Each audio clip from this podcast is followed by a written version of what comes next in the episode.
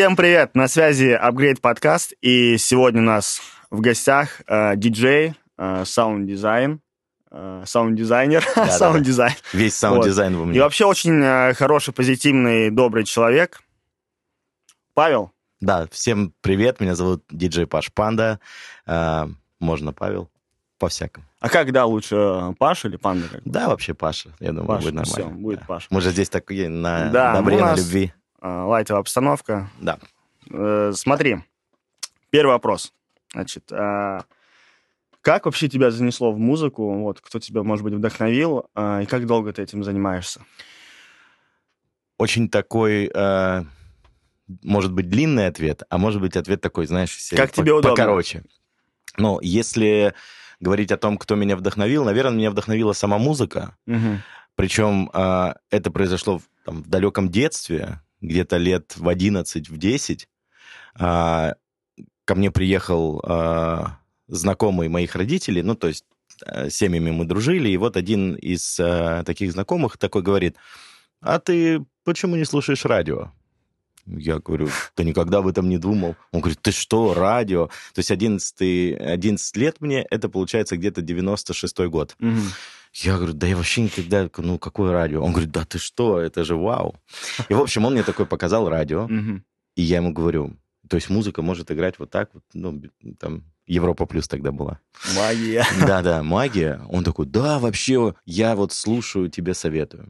И в какой-то момент э, мы слушаем радио вместе, Мгм. сидим, и он мне такой говорит, о, а это группа of Base. Я говорю, как ты узнал? Откуда? Он мне говорит, так я разбираюсь. Тогда шизамов еще не было. Никогда. Еще никто не придумал этого. И он такой, да я разбираюсь. И для меня оказалось такой магией, что можно э, знать группу, Мгм. которая звучит, то есть не видеть ее, нигде не почитать, а узнать. И я, в общем, вот э, этим вдохновился. То есть я почувствовал в этом какое-то э, такое волшебство. И стал изучать группы. Ну, то есть я стал слушать радио, записывать э, в тетрадку, там, это такая группа, Ничего это такая себе. группа, это... И, и потом мне нравилось угадывать. То есть я слушал Мгм. и такой, о, это группа, там, я не знаю, To Unlimited, или там группа э, Brooklyn Bounce, или еще Мгм. кто-то. И все, и вот я начал этим увлекаться, и, и спустя там год, может, полтора, я поехал э, в э, детский лагерь и увидел там диджея. И тут для меня Мгм. вообще просто произошло какое-то невероятное событие, потому что я увидел, что музыку, которую я слушал на радио, играет человек один и танцует танцпол. Много людей. Я подумал, как так? Это же один человек. И все Управляет, танцуют. да. И все танцуют. И еще и под музыку, которая нравится мне, там, и Мгм. ну, и так далее. И я такой думаю, так это же вообще просто бонус, что ты можешь знать музыку, еще ей делиться. И все, для меня все совпало. Я понял, что я хочу быть диджакеем, Мгм. потому что мне вот это, вот это сочетание мне очень понравилось. И все, я начал заниматься музыкой и диджеингом. А ты э, сначала начал на радио диджеить или... Не, на радио сам? диджеить я начал намного позже, потому Мгм. что вот э, диджеингом я увлекся лет в 13. Стал Мгм. смотреть разные... э, Туториал, да, да там. нет, не туториал, тогда тоже этого ничего не было. Я просто смотрел разные Мгм. передачи по телевидению, а вот как раз 98-й, там, 99-й год диджеинг стал появляться в медиа. Ну, то есть он стал появляться на телеке, об этом стали говорить на радио.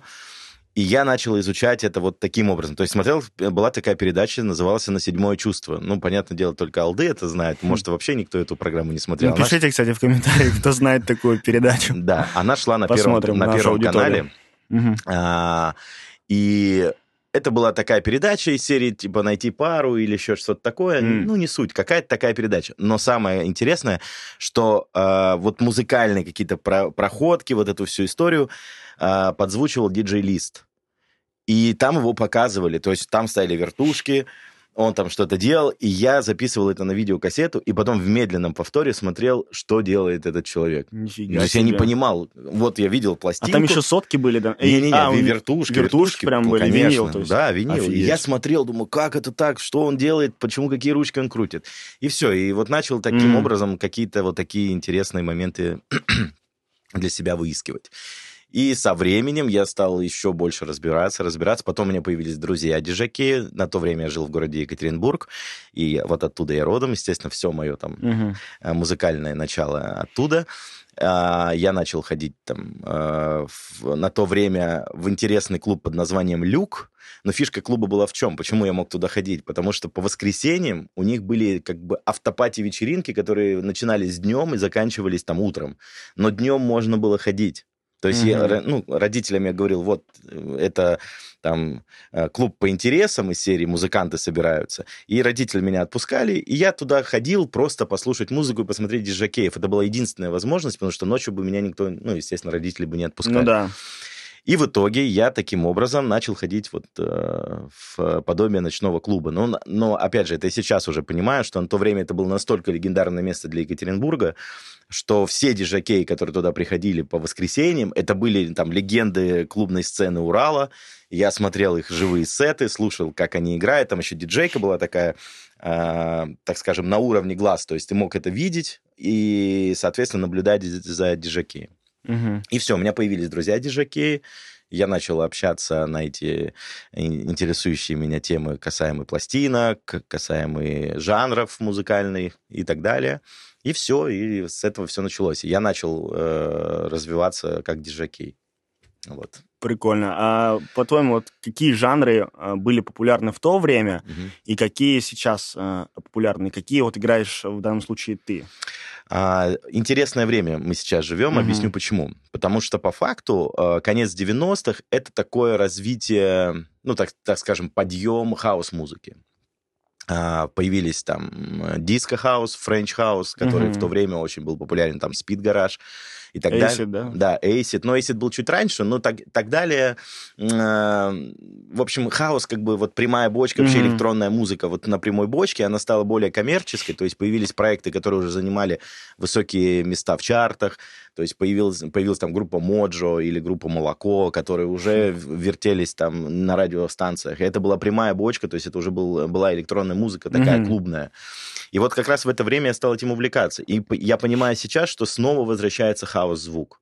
То есть мы можем э, слушать последние релизы там коммерческих музыкантов. Да, было время, когда все пытались сделать там трэп, делать какой-то клауд, да, да, делать, делать вот это все такое mm. очень а, больше к хип-хопу, да. То сейчас мы замечаем, что люди, которые делают коммерческий саунд, все больше обращаются к, ба- э, к бас-музыке, делают такое звучание, либо вообще звучание 90-х, что последнее да, Да, я заметил тенденцию вообще во всех там треках, что звучание 90-х, оно очень присутствует, и как будто новая волна идет сейчас. Да, да, да, то есть все вернулись к, э, к старым драм-машинам, mm-hmm. э, используют сэмплы старых э, треков и так далее, и это становится очень популярным. Опять же, вот там альбом, который в этом году взял много Грэмми от Бейонсе, он mm-hmm. весь звучит как в 90-е. То есть там все сэмплы, все, вот, все, вся атмосфера альбома, mm-hmm. она как будто бы взята из 90-х и просто сделана так здорово, как это можно сегодня да. сделать, да, как позволяют технологии. Поэтому вот я говорю, что как будто вот это вот э, э колесо музыки, оно как бы пришло вот снова в, в, ту, в ту точку э, звучания, mm-hmm. которую я начинал слушать когда-то. Прикольно. В общем, вот прошло это по факту там 30 Забавно, на самом деле, очень да. классно. Drum Panda. Да. А, шоу, я видел, оно было в Gypsy. А, было, ну, в Gypsy было, было мероприятие, так угу, скажем. Одно из. Да, одно из. А, вообще мы долгое время работали а, в Rolling Stone, угу. как, а, ну, так скажем, а, одно из первых э, заведений, где мы работали. Но вообще все началось с, э, с баром Умитроль. Да, расскажи, как началось, как зародился там проект. Э, это, Интересно. это интересная история. Почему? Потому что вот с барабанщиком Димой mm-hmm. Клейманом я познакомился совершенно случайно на гастролях в Новокузнецке. А, я при, прилетел выступать в Новокузнецк, и организатор, который меня привозил, mm-hmm. звонит мне после выступления, говорит, у тебя завтра какие-нибудь планы есть? Я говорю, ну вот только улетаю, больше никаких планов. Он говорит, в общем, экстренная ситуация. Артист, которого они пригласили на мероприятие, не смог прилететь, ну что-то там с вылетом случилось. Вот. И он говорит, На- надо э, выступить на мероприятии. Я говорю, да, без проблем, платите деньги, вопросов нет. Он говорит, все окей, все классно, билеты мы тебе поменяем, все здорово. Я приезжаю на это мероприятие, и на этом мероприятии еще выступал Митя Фомин. А Дима Клейман работает с, Дим, э, с Мити Фоминым Мгм. как э, драм-шоу. М. И мы там познакомились. И мы познакомились, вроде так, классный чувак, все там, ну, на одной волне. И я на то время уже думал о том, что было бы... Я вообще с детства мечтал о том, чтобы выступать с барабанщиком. Потому что я считаю, что вот э, диджей и барабанщик — это супер крутое сочетание. Да, есть люди, которые выступают там с не знаю, с саксофонистами, с э, скрипачами, все круто. Но вот мое ощущение внутреннее, что вот диджей и барабанщик — это вот идеальный комплект. Прикольно. И проходит какое-то время после нашего знакомства, мы созваниваемся, и он говорит, давай попробуем, порепетируем. Я говорю, да, у меня уже давно эта идея в голове, давай попробуем. Мгм. И мы залетели на студию, и я слышу, что он понимает, о чем играет диджей. Это очень важно. Я ему говорю, здорово. И в этот момент открывается бар «Мумитроль». И я говорю, давай, может быть, попробуем. «Мумитроль» — около роковая история с интересным, э, э, так скажем, музыкальным, музыкальной концепцией. Попробуем туда предложить проект. И его еще не существовало. То есть мы просто пришли, сказали, вот есть диджей, есть барабанщик, барабанщик, давайте да. сделаем. И ребята из «Мумитроля» сказали, хорошая идея, давайте попробуем. Мы в итоге отрепетировали первую программу, выступили, и выступили удивительно для многих круто, потому что все думали, ну, будет вот так вот, а мы знали, что будет здорово. Мгм. И в итоге мы выступили, все классно, и стали резидентами Мумитроль-бара. После первого выступления Ну, после сразу. второго. Мы, После второго. мы, нам еще дали второй, потому что смотрел э, весь учредительский состав, ребята, Мгм. в том числе и Лагутенко. То есть они думали, насколько им вот в- Будет это в рамках Мумитроля вообще интересно взять. будет такая история. А ты, получается, он играл там эм, свою секцию там барабанов, да? Он с- ну, э, по факту он играет э, как бы овердап, то есть он играет Мгм. сверху, но мы подбираем треки так, чтобы они с барабанами классно звучали. Мгм. Понимаешь, а ты да? играешь там просто сет с треками Но какой-то, он да? да, по факту это как сет, но все равно я строю его как э, концертную программу. М, То есть э, не как диджей-сет, я думаю. Просто когда ты играешь диджей-сет, у тебя динамика немножко другая. Да, да. То есть ты такой играешь, ты можешь где-то там из серии э, снизить темп, там энергию там или снова поднять. То есть у тебя как бы в целом есть такое пространство, где ты можешь, э, не знаю, там танцевальный трек заменить на медленный и Мгм. людей чуть-чуть вот так вот э, как бы сни- сни- снимать вот это напряжение. Напряжение, да. С барабанщиком другая динамика. Поэтому треки звучат чуть короче. Поэтому э, построение концертной программы, вот именно программы Дрампанда, оно совершенно иное. А вы сами это прям вот нашли, как это надо строить, э, либо э, Ну, э, отталкивался это опыт. Ну, то есть, А, опыт, э, я когда вот э, начиналась вся эта Мгм. история с барабанщиком, я себе в голове представлял, как это должно быть, но все равно вот опыт дал понимание того, как строить М. программу, каким треком заканчивать. То есть э, вот когда я строю программу для выступления, Да. у меня треки, э, они по как сказать, по списку. То есть я понимаю, что вот этот, за этим трек пойдет, это будет вот этот эффект, и так далее, и так далее, и Мгм. так далее, и так далее, и так далее. И в конце я понимаю, что вот мы сюда придем. У нас выступление час, и я понимаю, что вот за час мне нужно с, вот с людьми сделать следующее. И вот мы вместе там крутим, вертим, э, устраиваем шоу. Вот как раз вчера было выступление в Папа Бар. Вообще просто мы дали огня вчера. Да. Супер. Ты пишешь музыку. Да. В каком жанре? А, вообще, мой жанр, в котором а, мне интересно работать, это хаос. Мгм. То есть я начинал с хаус-музыки... э, ой, ударил микрофончик. Вот. Я, я начинал с хаус-музыки, несмотря на то, что э, в разных жанрах я нахожу что-то интересное, в том числе там в драм н в джангле, э, в брейкбите или там э, в хип-хопе. Но вот по каким-то внутренним ощущениям это хаус-музыка. И вообще Мгм. мне нравится электроника и написание электроники э, по той причине, что звук в твоих руках.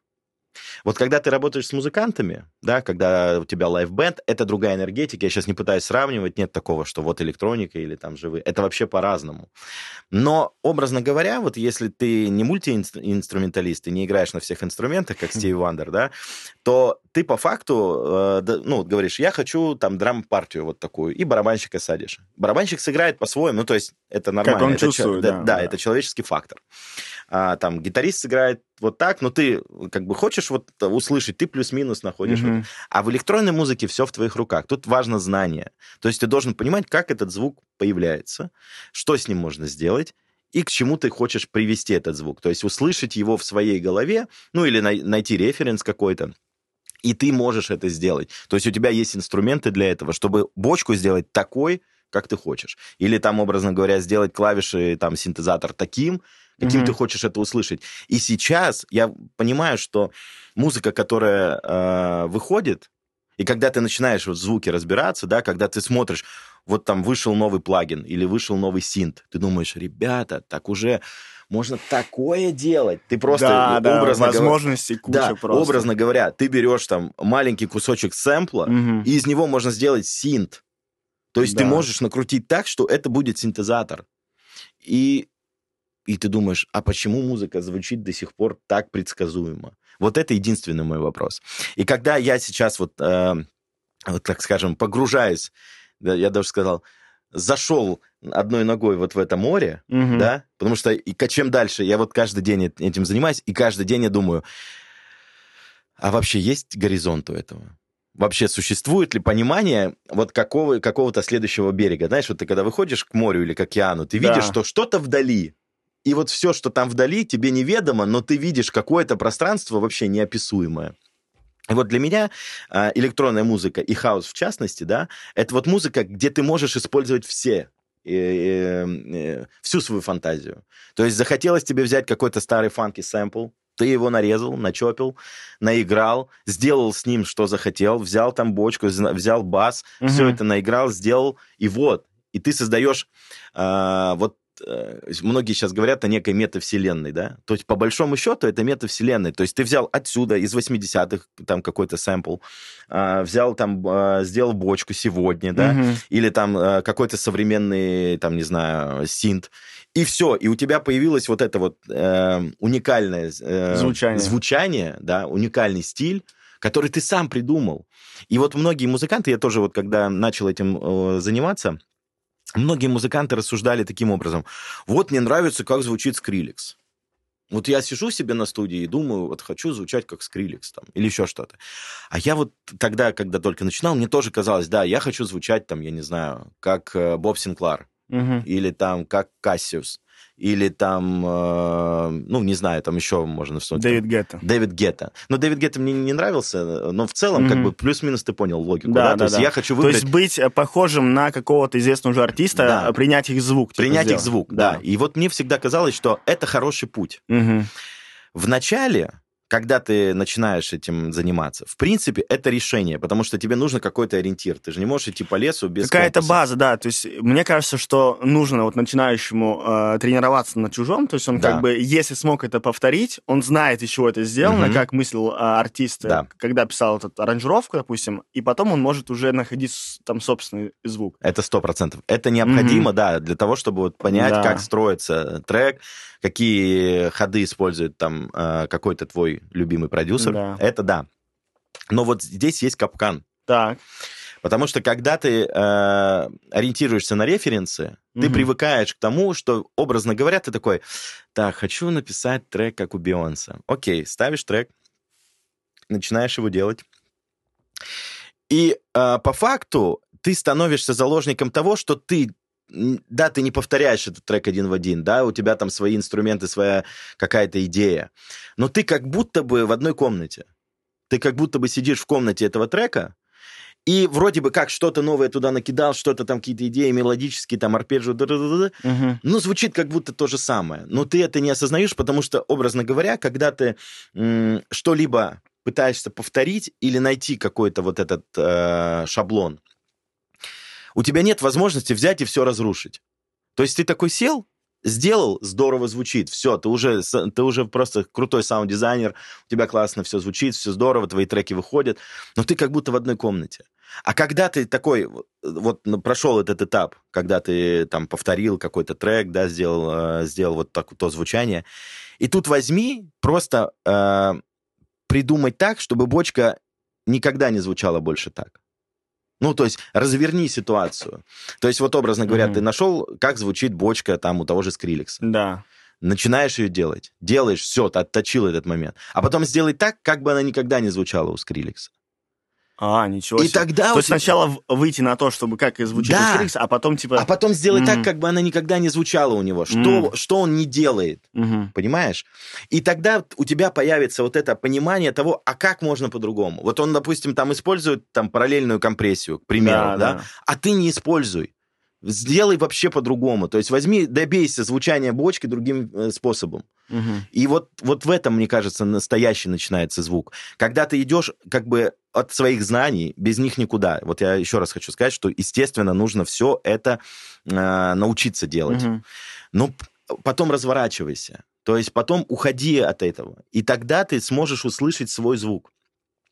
И понятное дело, что это такой большой путь, и я думаю, что есть люди, которые в какой-то момент устают или боятся идти на какие-то решения. Но если посмотреть на историю музыки, то по большому счету все, что мы сейчас используем, это попытка сделать не так. Это попытка взять и, допустим, там использовать на гитаре какой-нибудь длинный дилей.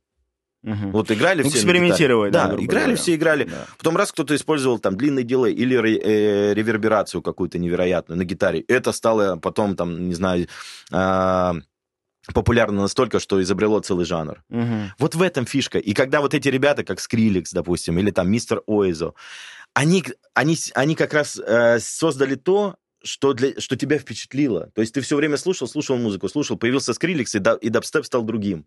Угу, То да. есть все таки слушали дабстеп, слушали, потом приходит Skrillex и просто превращает все в какую-то вот эту вот жужжащую, свистящую, с каким-то вот таким э, noise ом и со всякими звуками. И ты думаешь, вот, и когда ты э, там молодому поколению говоришь, ну что, как тебе дабстеп? Он такой, да, почти как у Skrillex а. А Skrillex вообще к дабстепу, к настоящему, не, не имел отношения. Да, он, он сделал свой дабстеп, это уже там называлось по-другому и так далее. Но к истинному дабстепу mm-hmm. нет никакого отношения. Вот в этом это и есть. То есть, когда ты садишься за звук, садись от того, чтобы у тебя что-то не получилось. Ну вот по-хорошему. Я сейчас не говорю, что надо все в, этот, э, в стол писать. Ну просто сядь и сделай бочку не так, как ты хочешь. Или сделай из чего-то ее другого, из другого звука. Вот я когда учился Интересно. в институте саунд-дизайна, там одно из заданий было создать трек из звуков, ну, вот это mm-hmm. такое популярное, типа, создать трек из звуков вокруг. Я взял там, а, не помню, то, то, то ли щелчок какой-то от, э, ну, внешний, и просто раскрутил так, что он у меня превратился в перкуссию, ну, вот э, по разным э, нотам. То есть это превратилось прям вот в некое бонго, хотя по mm-hmm. факту это был вот такой звук. Расскажи, какие синты ты используешь? Смотри, э, когда я начинал увлекаться mm-hmm. саунд-дизайном, э, вообще я как диджей долгое время играл на, на, в программе Traktor от Native mm, Instruments. Да, да, да. программе «Трактор».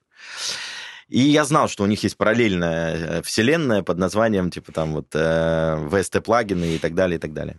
На то время еще для меня это было так немного непонятно. И со временем я взял себе контроллер машин. Угу.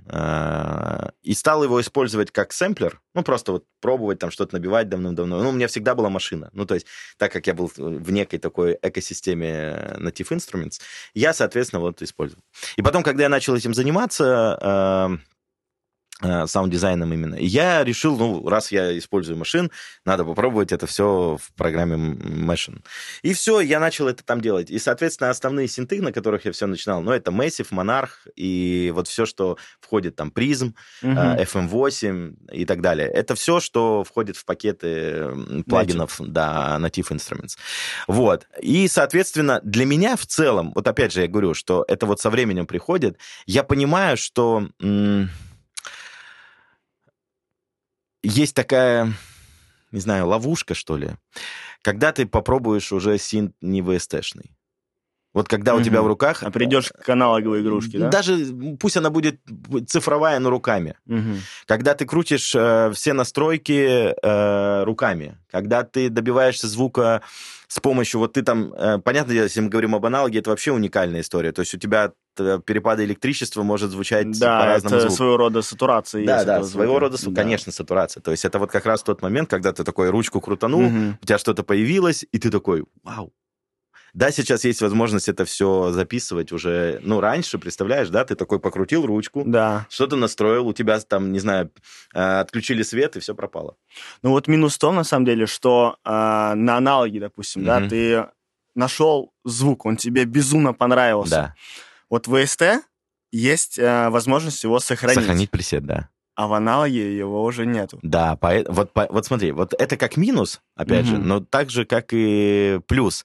Потому что ты настолько внимателен к звуку в этот момент. То есть ты настолько э, заряжен на то, чтобы этот звук, э, вот как сказать, появился, что ли. Ну, Потому общем, что его чувствуешь, его, его чувствуешь, да. да. Вот ты, когда ручку фильтра крутишь на аналоге или да. на любом синте, ну, как бы ты, какой бы у тебя контроллер не был, ты не услышишь вот этот вот ну, не услышишь. Ну, я не знаю, это объяснить.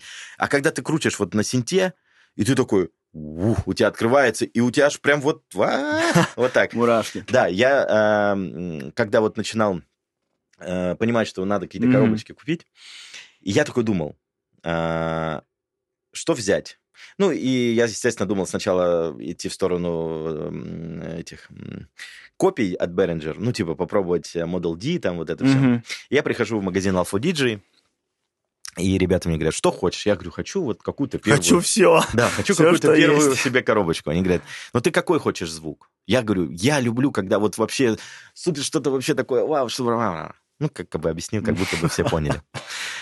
И э, Миша, который тогда работал в Alpha DJ, мне такой говорит, Паш, есть у меня для тебя кое-что. Я такой, что? И он выносит коробочку. Угу. Вот она небольшого размера. Называется Тифон. Тифон. Тифон. Угу. И я такой, и что же это? Он мне говорит, готовься. Он подключает, э, ну, Тифон, и я понимаю, что, то есть ручка у него все аналоговая, то есть э, срезы, волны, все, все аналог, осцилляторы, все аналоговое, mm но внутри еще есть процессор эффектов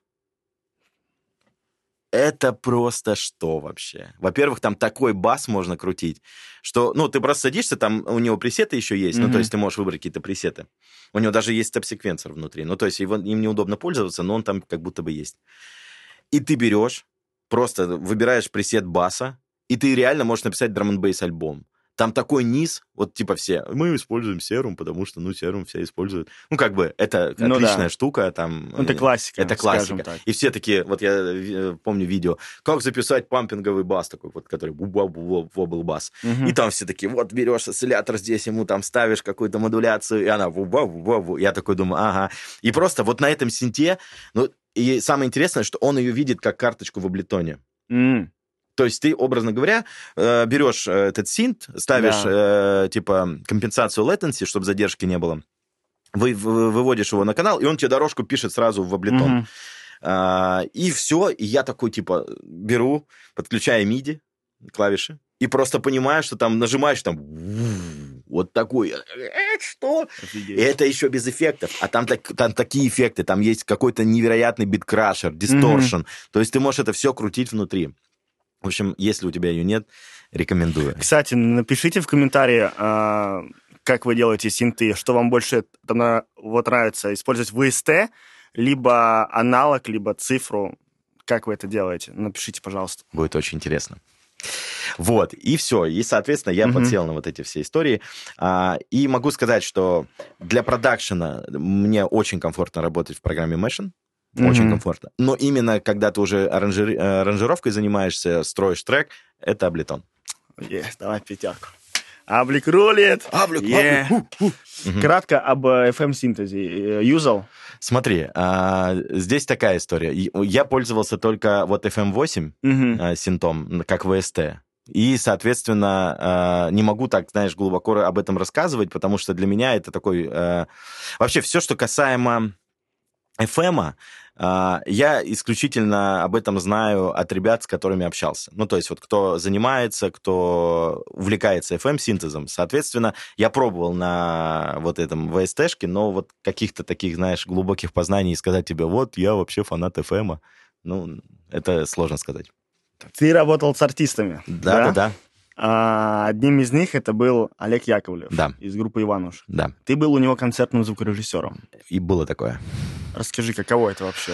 В чем а... сложности были? Или кайф? Кайф был максимальный. Mm-hmm. Объясню почему. Вообще, я не, э, когда переезжал в Москву, а это случилось там 10 лет назад, да.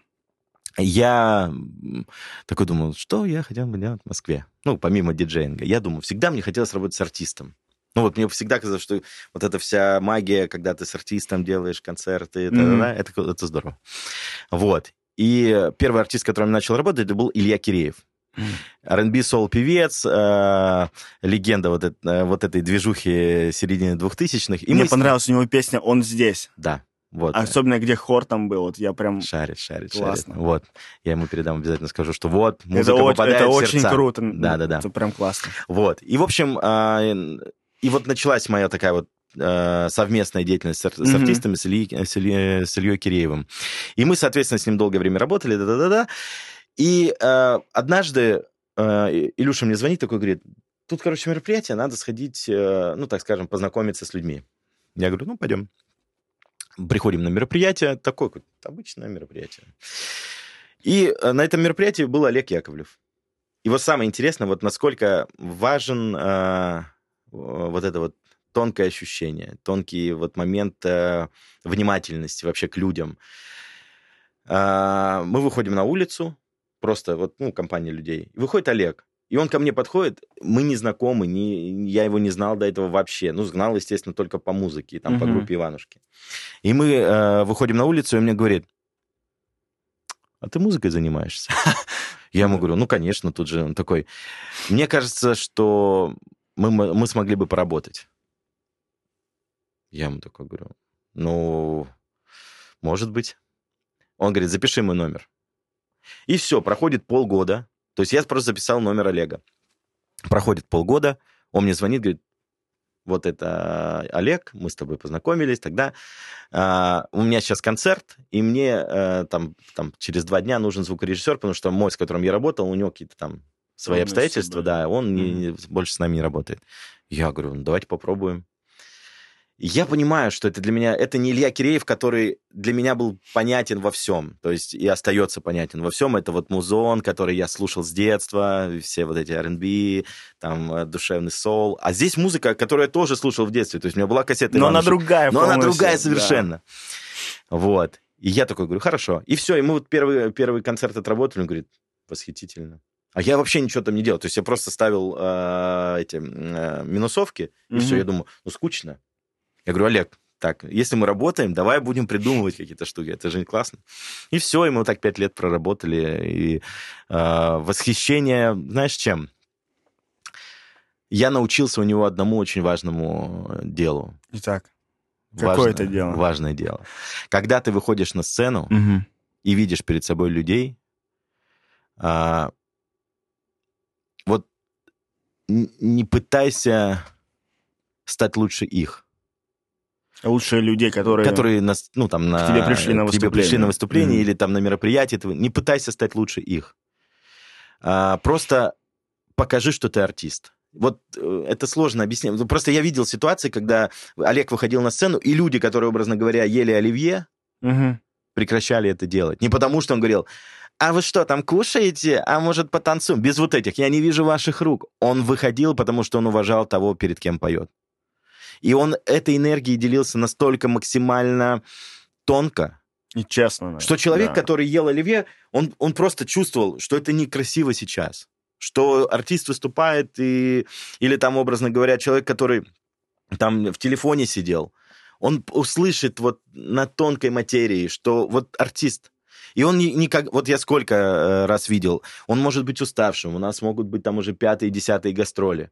Никогда он ни к одному человеку не подошел с... Ну, или наоборот, там не сказал mm-hmm. ему «не сегодня». Или там «меня это не интересует» он отдавался вот э, своей профессии, он мог потом, там, не знаю, в гримерке, еще где-то выглядеть уставшим, выглядеть э, э, вот эмоционально пустым, но не на людях.